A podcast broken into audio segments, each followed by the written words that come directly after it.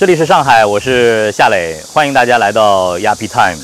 今天呢，夏磊将带着大家继续走读上海。它这种是英式乡村别墅的都铎的风格，是吧？是是没错，这个是英典型的英国乡村都铎风格的建筑。那么这个建筑的形式的特点是什么呢？就是非常陡峭的屋面。为什么会是陡峭的屋面？我告诉你啊，这种建筑结构最多的时候是在。你可以，你到欧洲去看，沿着阿尔卑斯山走，很多都是这样的。但是很多很多这种风格的房子，但是这种建筑呢，到了上海来更完美，更具形式感。因为在他们那儿是民宅，到我们这儿是豪宅。就是你在欧洲看到的英国乡村都铎的建筑，是比不上在上海看到的这种建筑更加完美，更加有形式感。那么它的特点就是说陡峭的屋面，因为你知道欧洲。这个阿尔卑斯山那年常年常年积雪，而且到了，所以说呢，有区别的是什么呢？他们呢，这个就是陡峭的屋面，它方便雪滑落。那么区别的就是你在欧洲，它这个底下不是像我们这儿雨水管，它有一个闸。其实那个雪下来以后，到了底下它是挡挡住的，挡住的，怕伤人。然后再就是你去拉一下，才可以雪才掉下来。所以它的风格特点就是。高耸的烟囱，陡峭的屋面，这些老虎窗，粗粝的这种墙面，所以这个是我们这个建筑是非常典型的英国乡村都铎风格的建筑。为什么那里会有呃鸟的雕塑？啊，这个就是这样的。我们其实当时的时候也不知道它有，在设计里头是没有这个东西。我们修到那个地方的时候，就发现它上面有一个结构件。是固定的，这个结构件是跟跟上面是它是有一个就是固定东西的。那么当时工人说我们把它切了，我说不要，我去找。那么我就在很多的在视频资料里找到，哦，原来它上面有个这个东西，这个是一个固定的装饰件。嗯，您看那个那个地方，那是三楼是乌达克的鸽舍，哦那个后面是乌达克的鸽舍。你看乌达克为他的鸽子 设了设计了这样落气的平台呀，等等这些对吧啊？那就是说你在那个视频资料里，你可以看到这个这个飞鸟的设计，加它养的鸽子，加那个自然界飞来的鸟，让整个的建筑似乎有了生命，就是它非常有生命的气息。那么作为我来说，我其实我有时候，所以我在讲说。呃，我们如果说乌达克赋予了这幢建筑的生命，其实我们的修缮，我们的工作等于是唤醒了这幢建筑的生命，从一个废墟啊，你看看，真的当时的那种画面感非常好，这个东西非常美。那么做这个呢也很有很有东西，就是我们其实这个东西做成什么样？最早我们想到是做铸铁的，嗯，因为我们的雨水斗是在铸铁厂去也要去做，明白。后面就发现呢。日晒雨淋，如果它哪天打下来了，会把屋面打坏，而且有安全隐患。啊，这个取消。后面又说去做树脂的，树脂不晒日，不耐日晒，不耐日晒。最后想来想去，现在是我就是根据模糊的影像，我们找的艺术家把它画出来，画出来以后，再去东阳找的木雕。师傅做的木雕，这是木雕啊！这上面现在是木雕啊！我以为是铸铁。看见完了以后，木雕以后，木雕以后，我们把它用沥青浸泡。实际上上面不是油漆，是沥青防水。因为沥青防水，沥青而且不会被虫蛀，而且有沥青的保护呢，它会让这个东西呢更加的有有，就是说它它而且耐虫蛀，并且耐日晒。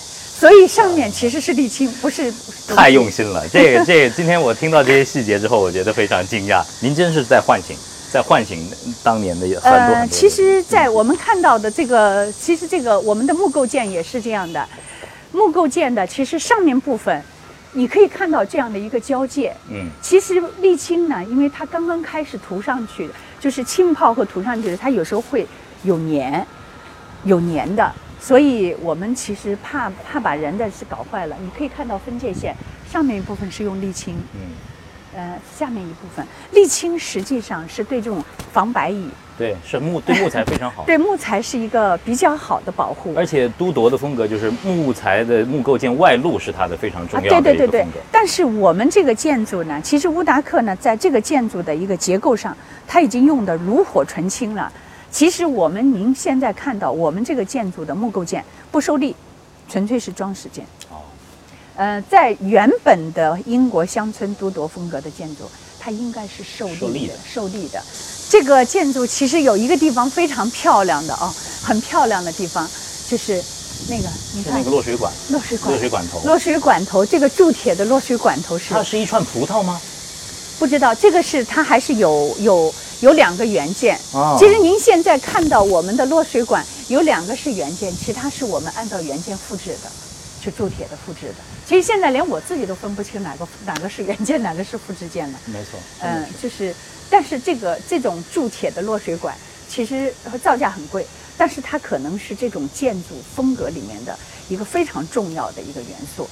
呃，再来，我我们在正面我就把我我告诉您的就是怎么欣赏这个房子啊。嗯其实我是一个设计师，那么就是说，其实我们过去很多时候是您通过修缮这个房子，你对大师的理解是不一样的。我们现在看这个面，其实这个砖块呢是这个砖是有五六种颜色的。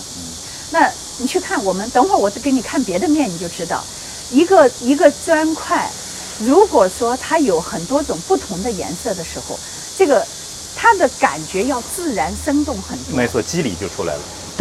就是这样的。你去看它这个，这个是原件，你看它有五六种不同的砖。其实我们努力的在清洗，但是有一些还是没有完全清洗干净。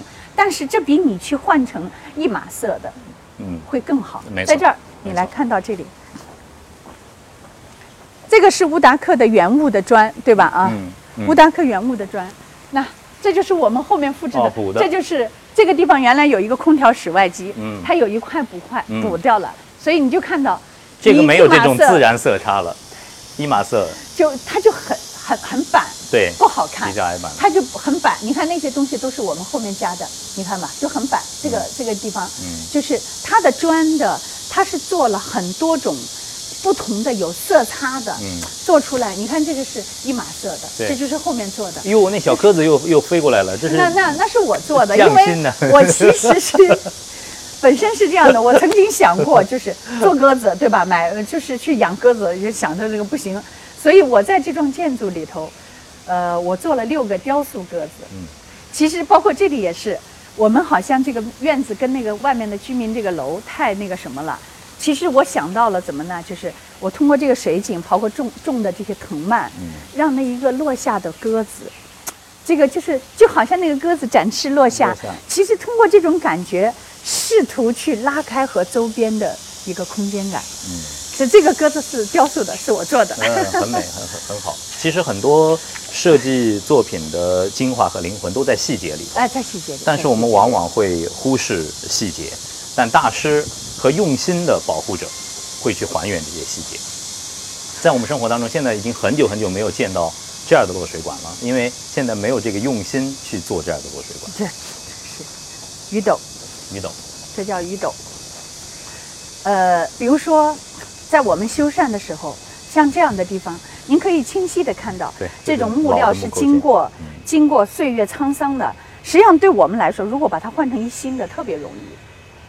但是你为了留住这种这种这幢建筑的味道，嗯所以你还是尽量的去修。有的时候，呃，修旧如旧，是不是其实它对投入来说是更大？啊，更大更大。那是一个，等一下到里面我会跟您说这个修旧如旧的这个，呃，这个造价和呃这种是很大的一个。其实我觉得这里还有一个烟囱的故事，嗯很有很有意思。这个烟囱，其实这个烟囱我们来的时候，其实也不知道在岁月的什么时候，这个烟囱已经没有了。嗯，实际上这个烟囱没了。那这时候我们呢，其实是在修这一个部分的时候，我们里面的一块，就是我不知道它是柱子还是什么样的，我就跟工人说，我说你看看这个受力吧，不受力把它敲掉。工人一敲就发现里面有耐火砖，那我就说我就知道这是有一个烟囱。那其实做学，因为我学设计的嘛，我我很快就知道，如果这个地方你想想看啊，这两个烟囱，这个主立面的两个烟囱，如果这个地方有一个烟囱，这个房子的生动感完全就是不一样的，它有呼应。它就有呼应了。所以这个烟囱恢复那是确实有故事。我们到这个地方来吧它。原来就有吗？呃，确实肯定是它是有的。我们这离那应该下阴处吧，那应该下面是壁炉喽。呃，它底下是一个对，是一是壁炉。那么这个烟囱呢，我们提到它这个烟囱其实不是壁炉，是它那个地方。现在我们是卫生间，当年是它的厨房，厨房的烟囱。哦，其实是厨房用的烟囱，而且这个建筑因为这个烟囱，它就一下子就不一样了，并且呢，这个我我跟你讲特别有故事在哪里呢？那这个烟囱是个什么样子的，没人知道。于是我们就找来，首先是找到了，因为我这图纸是有的，找到这个图纸。呃，乌达克呢，这是裁缝的衣服，所以他这个烟囱就用了两笔，就跟我们农村乡下的那个烟囱用画了两笔。我就跟那个我们的工人说，你按主楼的烟囱的方式嗯去排砖。那这个能够排这些烟囱砖的这些师傅都是非常有经验的。其实我也不知道这砖怎么排，我说你就按那个结构，嗯，你去给我排那个砖，就是就是要像主楼的，就是它小一点，呼应呼应的，呼应的。完了以后，工人这个就是排排出来以后，当时我们是没有任何影像、没有东西的。但是等我们把它做出来以后，以后乌达克的侄孙侄孙女来拿了一张这个照片，我们做的跟乌达克一模一样的，修的跟乌达克一模一样。这是这是我觉得我感到很很自意，而且这个这个一个烟囱，你不要看我们这里一个烟囱，一个烟囱比一台车值钱。为什么呢？烟囱就是现在的砖是砌不出这种烟囱的，那个地方那是很有意思，那是乌达克家族的 logo，这个你们可以去做的。这里，这个是应该是乌达克的家族的一个血泪史，呃，就是这个实际上呢是，这是我们从模糊的影像里头复制出来的。嗯这是其实是不是正确我们不知道，但是他的女儿，二零一三年元月八号，乌达克纪念馆开幕的时候，呃，那个谁来了，就是就是。呃，他女儿来说，啊，他女儿很惊呼，这这这个这个竟然也恢复了，这是怎么样？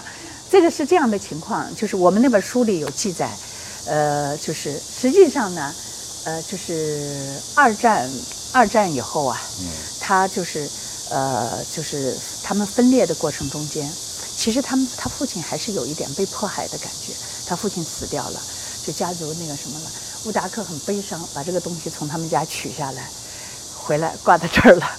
哦，所以我那本书上有详细的介绍。其实您可以回去，这个您把这一段历史，把这个拍的仔细一点儿。您把那本书看完以后，把这一段历史用您的声音去讲出来，比我们讲的更好拍。拍一个细部啊，这呃，拍戏，我那有照片拍的很漂亮。这是车库吗？以前啊，对，这是乌达克当年的车库。车库。乌达克当年的车库，那个我等一下给你看纪念馆里有他车库的他的汽车照片，什么样子都有。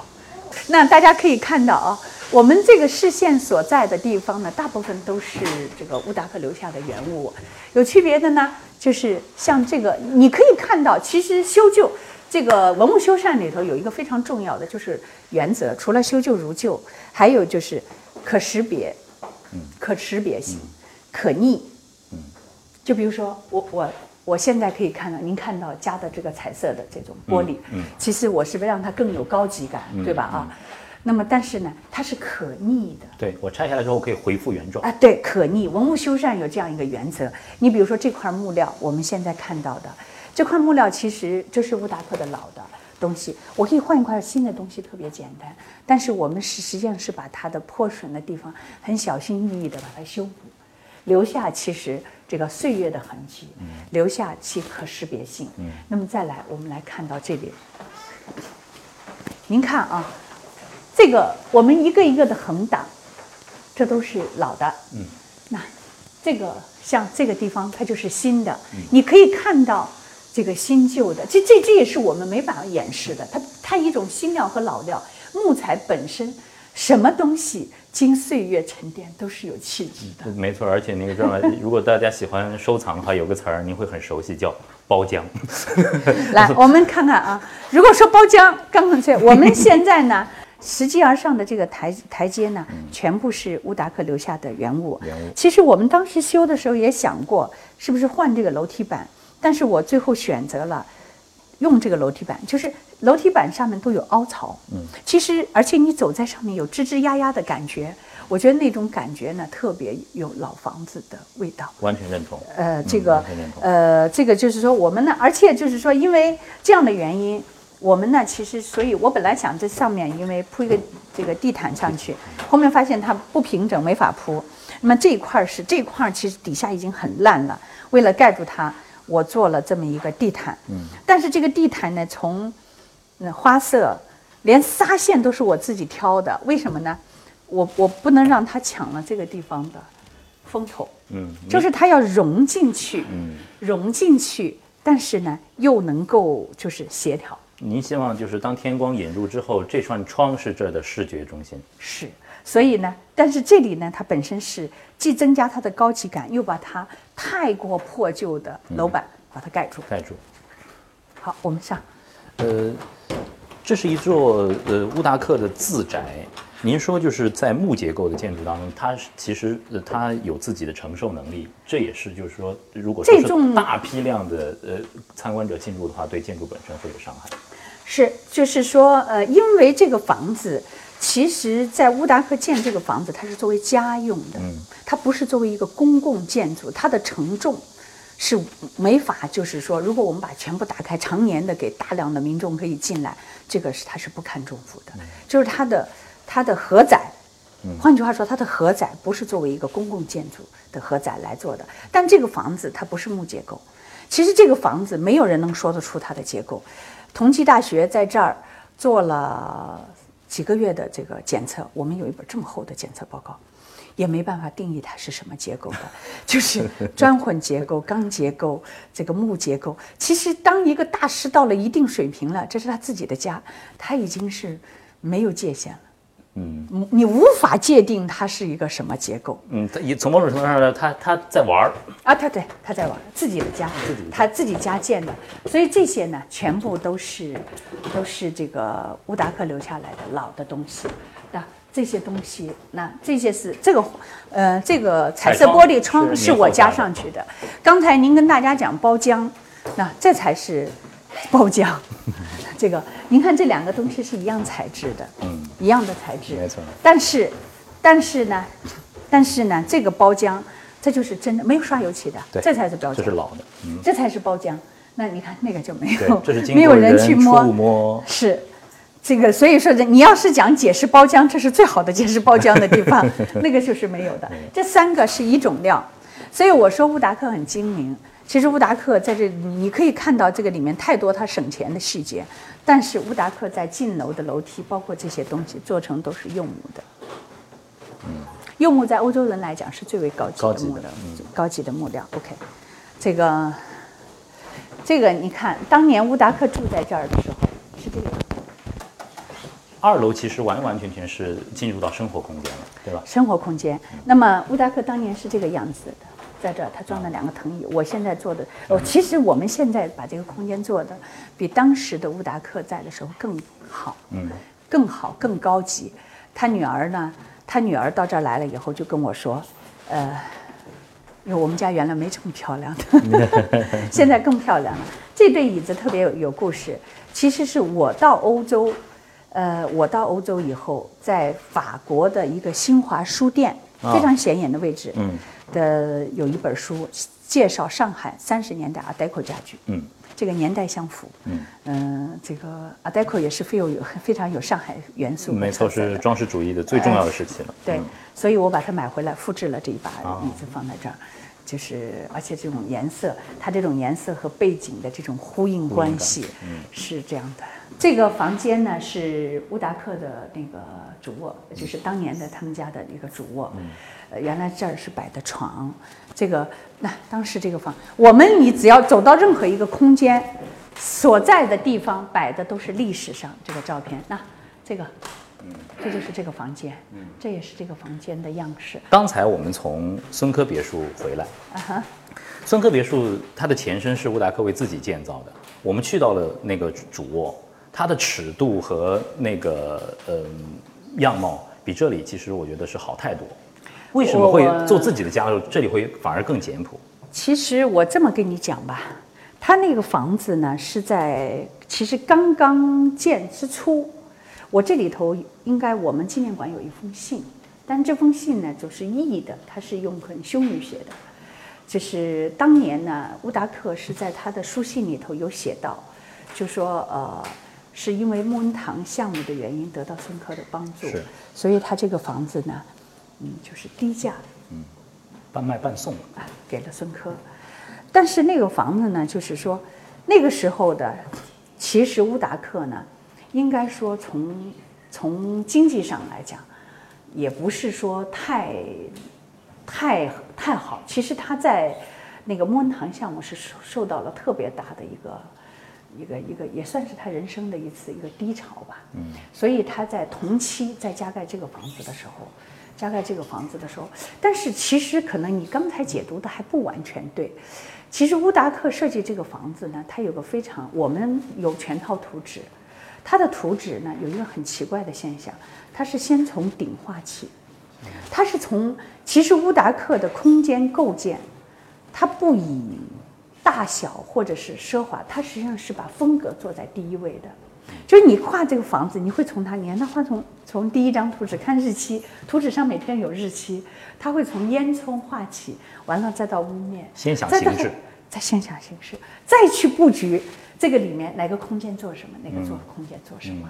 所以可能这么大的一个客厅，对吧？这么大的一个作为呃卧室，按照中国周易的说法，它更聚气。是的，对人的健康、对视野可能更好。但是可能乌达克是从整个的建筑结构来规划的，可能并没有想到我们所说的传统意义上的说，呃，这个要如何的奢华，可能不是在这样想。你从它的图纸来解读的话，呃，我们通常是说，哦，可能你先规划我要多大的这样的东西，我再去建这个房子，它不是的，它是先画先画外界。而且我听到的一个很有意思的解读，也是这个这个苏华女士跟我讲，就是裁缝的家，他会很哦，你说这个我就很更很很考虑用材的这种呃节省，他他我觉得他是在为自己是恰当吧，他是在一个恰当呃，在合适的在花钱。那我我怎么会说他是裁缝的家呢？其实因为我们来的时候，这些这些地板已经全部坏掉了，从三楼这么大的一个洞，雨就直接掉下来了。那我们要复制这些地板的时候，其实我们就要去量它原来的地板尺寸，就是这个事儿让我们无意中间发现，整个我们这儿的地板是有六种规格。就是说明呢，它是来自于不同工地的剩下的材料。哦，但是乌达克拼的天衣无缝，你一点都看不出来。另外呢，我这儿的窗，还有很多的柜子，其实，在乌达克的，就是乌达克是一个很用心的人，他是会留下他任何足迹的，非常善于资料归档。我们这个房子连建造的收据都在，所以他有记载说，这个房子当时他为了省钱。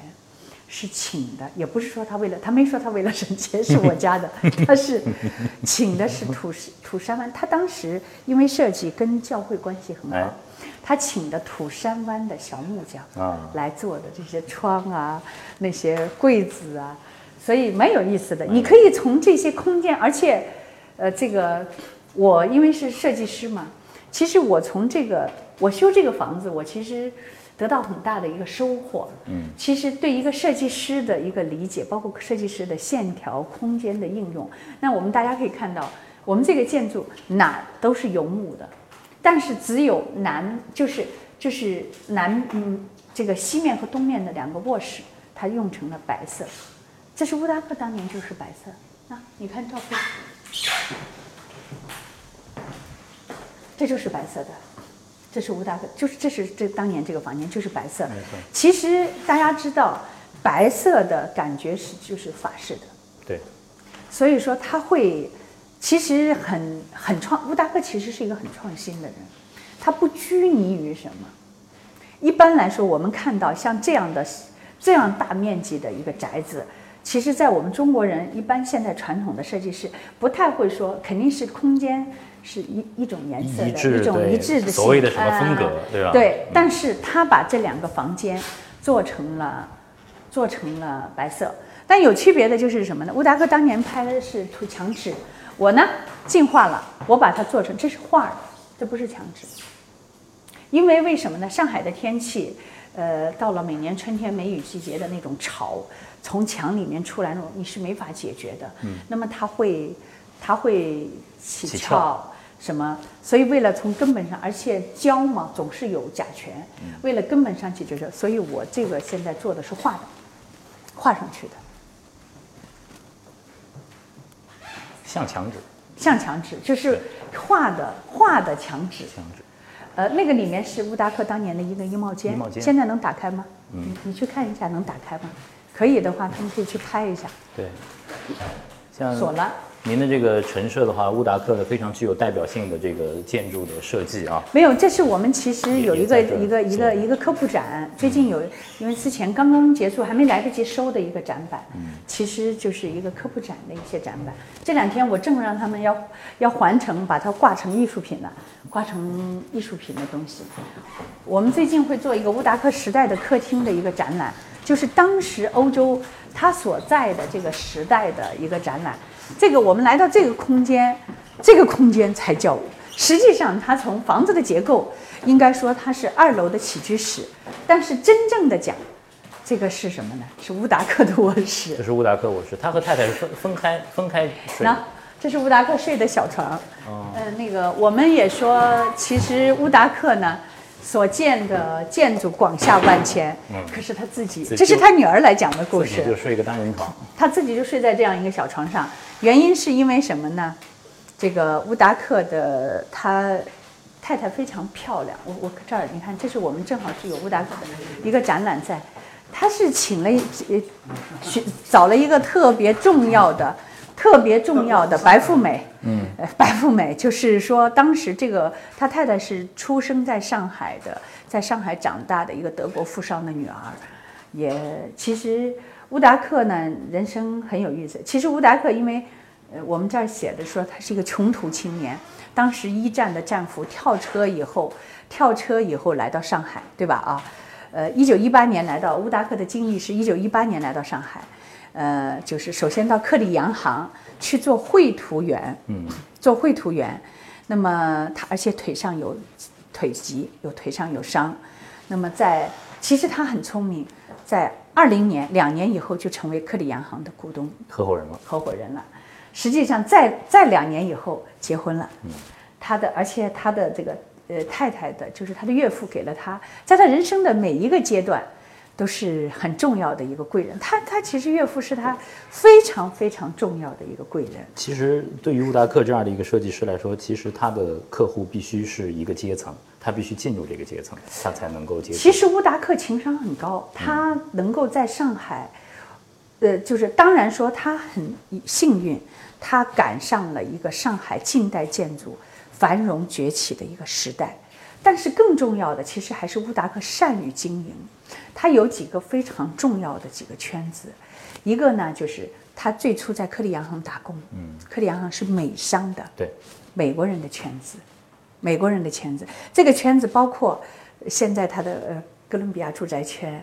其实这个呃哥伦比亚住宅圈是美商在经营的，当时美商这美国人的一个圈子。还有呢，就是比如说他自己的这个欧洲人呐、嗯，欧洲人包括他岳父的。他的这样一个圈子，高层的这样一个圈子，还有一个就是中国和中国中国业主的圈子，他把这三个圈子呢都非常的经营的非常好。其实乌达克是一个非常典型的，用现代话说，凤凰男。凤凰男。那么关于凤凰男的故事呢，我因为我去过他的家乡，去过他的就是乌达克所在的那个。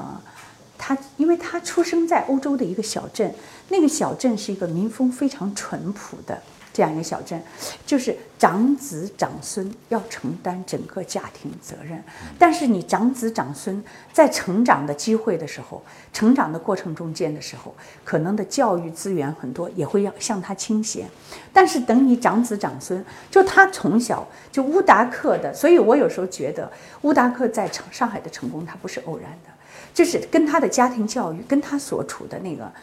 呃，教育环境就是他，他父亲是那一代的长子，他是这一代的长子，长子，就是说，他们就是有这个理念，我要承担整个家族的责任。嗯，所以这对乌达克来说是是他人生的，就是说，其实很就是包括他来到上海以后，把他家族的许多人都弄到上海来，嗯，这个并且不断的寄钱去，就是要照顾到整个家族的。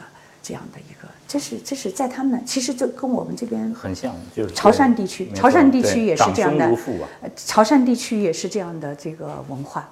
所以说乌达克的问题，这是八卦，你不能放在电视里，你可以听一听。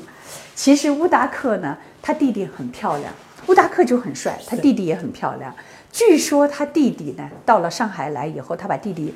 他把弟弟呢送到德国去，我底下有一有一封信，纪念馆里有一封信是他写给弟弟的，就说你要有自己的基本功，就是你要去把，就是乌达克就觉得我能接这么多项目，是因为我靠一支铅笔，我可以把客人客人说我要什么什么什么，他把他的感觉，我就用我的铅笔画出来，马上跟客人可以有效的沟通去呈现，他觉得这是你的一种技能，你必须要去学会。当然这是他跟他弟弟，那么他把弟弟送到德国去。乌达克特别喜欢那个贴砖的东西，你看那个真光大厦这些，嗯，他非常喜欢贴砖的那种建筑那种感觉。那他弟弟回来以后呢，首先住在这儿，据说呢跟他太太有点暧昧。啊，这 这个是八八卦的八卦的，是八卦。还有一个呢，就是说他太太很漂亮，也很那个什么。就乌达克呢，这个是这个是呃，这个是比较能够公开的，对吧？我们在电影室里头，他女儿也说，乌达克脾气不好，工作压力大。你想一个人建这么多建筑。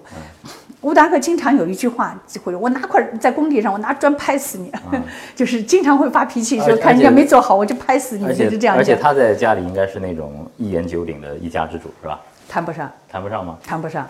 其实，因为你可不要搞得他的每人生的每一个重要轨迹都来自于岳父，呃，所以还说不上。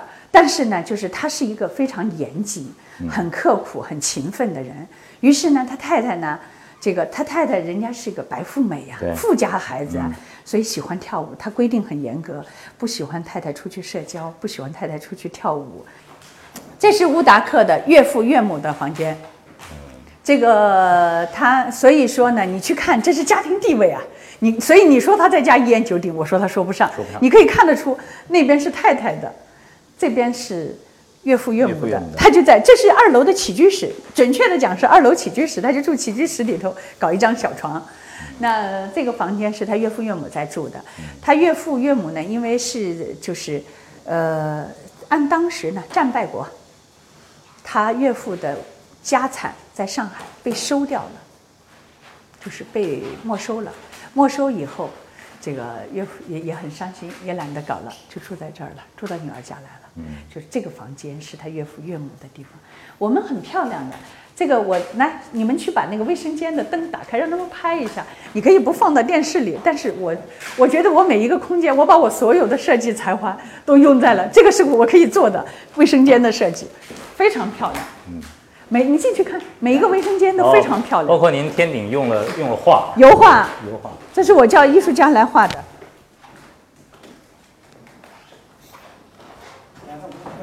没事了。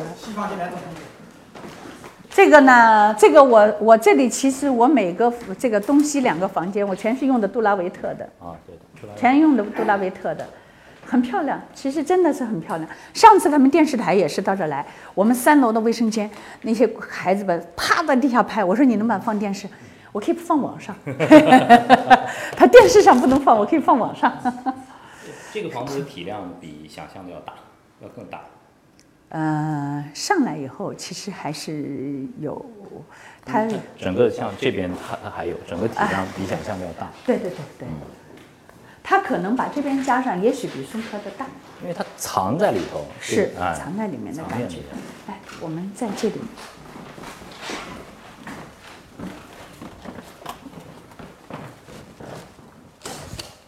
房间呢，这个空间，这是乌达克留下来的唯一的一个家具，呃，很有意思。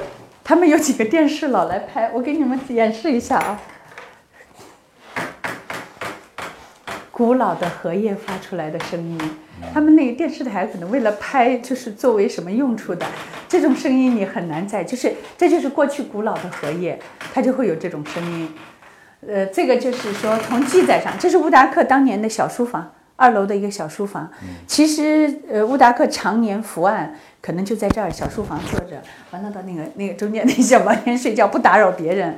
就是这个是他的小书房，这是放图纸。这个从这个柜子的结构看，就是标准的放图纸的柜子。一楼不是还有一个更大的书房吗？那个那个书房他不太用。呃，那个书房是可能是到了二楼，那个是他经常在那里办公的。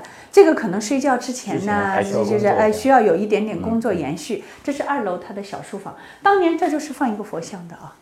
所以我我们又加了一个，不是不是原物了，只是说当年乌达克其实他是把它当艺术品在做。没错，他没有觉得像我们说啊，那那经常有人说，哎，为什么乌达克是外国人，怎么会放佛像？不是这个概念。他对那你看啊，这个是我留下来了。这是当年呢，这个房子呢，它是从刚才其实底下我们地下室，这里这楼有地下室，地下室的锅炉、烧完以后通过水水钉对暖气这个暖气片上的，这是乌达克留下原物，但是我没拆，这个我还是保留在在在孙科别墅有一模一样的盖板，是吧？对，万万字格。的。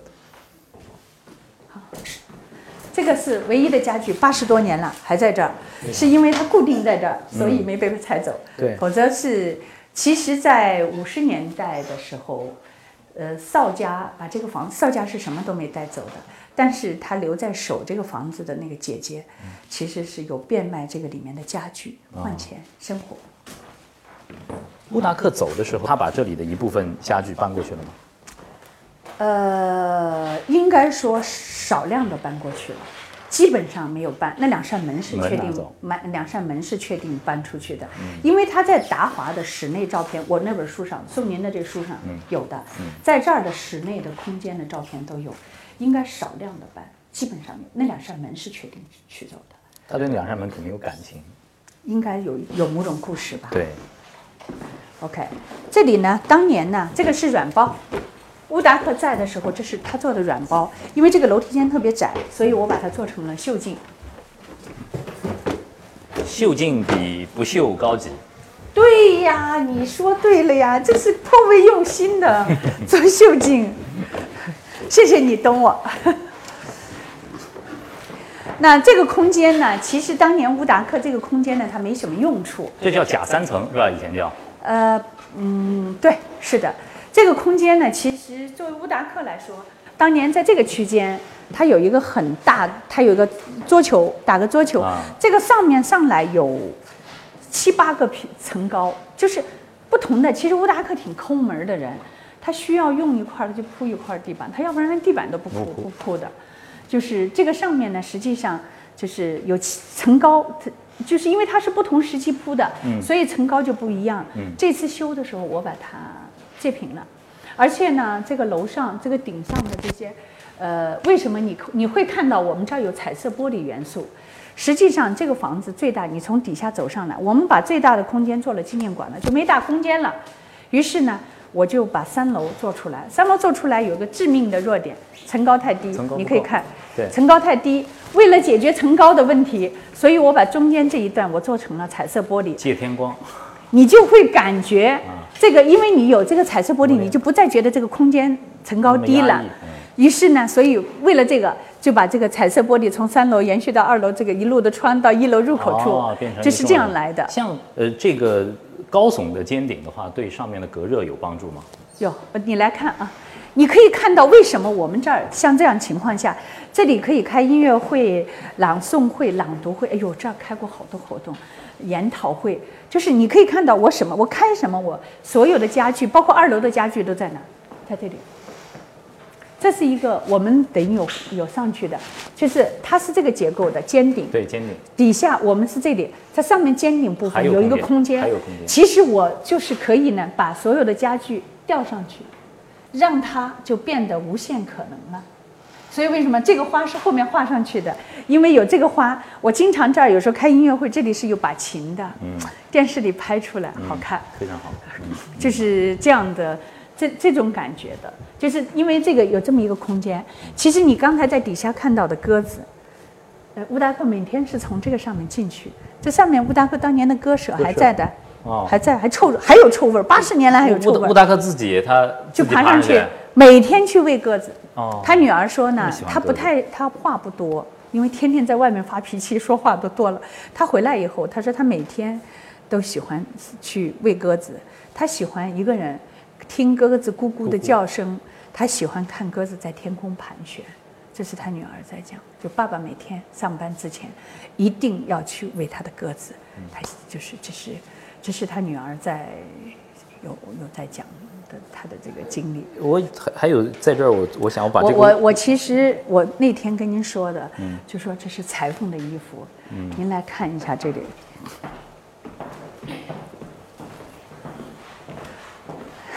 哦，这个这个地方呢，因为这些船子这些你看空的，其实这是敲板都空的，其实乌达克这些建筑，它真的是自己家里，它很随意，船子不够宽。就拿一个木木的钉子，啪啪啪一钉，一节接上去。嗯，你你你去看那些结构，它是很随意的。而且这些结构，您说的妙就妙在，其实这些结构是不承重的。呃，这些东西实际上，但是你看了，它是装饰。你会不是？这是我加上去的。它实际上当时就是一个屋屋架上面的，它很乱的。嗯，我觉得因为我要把它做一个空间，我要把它进行梳理出来，这些东西都是我们把它梳理出来，把它重新包上去的，都空的。嗯。都空的。如果说你，假如说在没有我们包之前，你上来看，你站在上面，你是有不安全感的。它特别简单，特别，所以你说我能开开这个门让所有人都上来，它是不堪承受的。它的结构当时它就是家用的，而且它很随意。但是我们这次修的时候，是把它所所有我们看到的这种都都换掉了，都换掉了。应该说，呃，有些梁，我们有一些梁。也都换了钢梁，从木梁都换成了钢梁，让从它的结构上。但是这种房子呢，它其实有一点，如果是有地震，这种房子的防震肯定比高楼还好。就是，呃，这同济大学的教授就说，他在这个结构的应用上太炉火纯青了，就相互力是相互牵制的，牵制，相互牵制的像中国以前那种榫卯。这些感觉实际上是我们把它梳理出来。就是它太，你看它很随意，原来它都没有这些东西的嘛。这个里面它是一个，我我告诉你它是什么样子，这个样子。这是我进来的，这个地方是一个巨大的一个洞，从这个上面，这已经要坍塌了，就是撑撑着。嗯。就我们进来的时候，您看，这是当时的样子。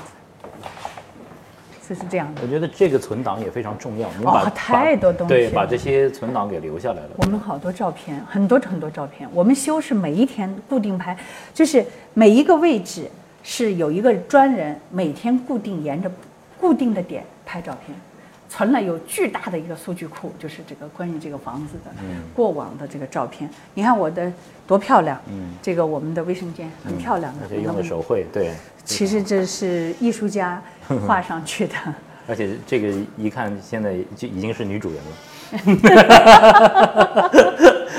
那这个房子呢，设计很有意思，就是说，因为你看到的这个空间就全部是我设计的了。因为首先呢，你做这个房子就是它这是没有，吴大哥当年这是一个其实储物的空间，没有用处的。那完了，它这个这个这个这堵墙是到这儿。你看到这堵墙是在这儿，那我我把它往后推了，就是空间感感觉好好一些。呃，更整平整的平面有助于它变成一个活动对对，它它它当时对那个什么，还有一个很核心就是说，我们当时是为了，因为我们这儿要开音乐会，所以这个这是吸音的软木，软木，对，软木。那么这块软木呢，我觉得很漂亮，所以它中间有绿色，所以我把它刷成了窗刷成了绿色。当时我们的施工单位也是说，因为是上海一个很著名的修缮公司，刘总啊，我求求你了，不刷绿色的。但是刷完以后，所有人都讲好看，其实是很好看，是的，是很好看。那么它就跟它有一些呼应了。有一些呼应，就是而且这种绿色的窗的感觉，让整个的空间的丰富感，就是说我跟他说，我说没关系，刷油漆错了再改，就把它洗掉，重新改过。结果刷第一个窗，他们都说，哎呦，好看，和谐的啊，好看，刷出来好看。其实就是因为这个绿色，是因为这样一个元素。，对，很明快。嗯呃，另外呢，我也向大家再推荐一下我们的雅痞 Time 的公众号。呃，在微信当中进入到公众号，点击右上角的加号，输入雅痞 Time，你会看到一个戴帽子的人，他就是我。呃，通过我们的公众号呢，您可以定期，可以说是每周都看到我们最新推送的视频和音频的节目。而喜马拉雅 FM 呢，是雅痞 Time 的音频的独家发布平台。我们希望在公众号当中遇见你，和你有更美好的相遇。我们不见不散。